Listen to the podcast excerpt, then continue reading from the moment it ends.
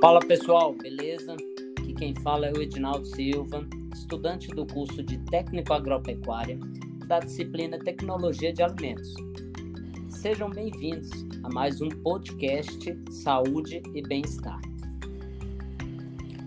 Hoje vamos falar sobre a bebida fermentada com grãos de kefir. Aí eu dou continuidade agora?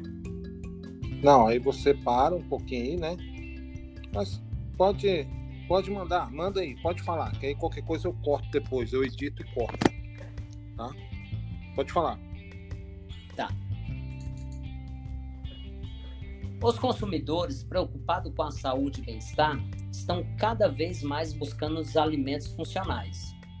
Entre os alimentos funcionais estão inseridos os leites fermentados, definidos como aqueles obtidos por fermentação lática sob ação de microorganismos específicos, com consequente coagulação e diminuição do pH do leite, podendo ser adicionado ou não a outras substâncias alimentícias, ou reconstituído.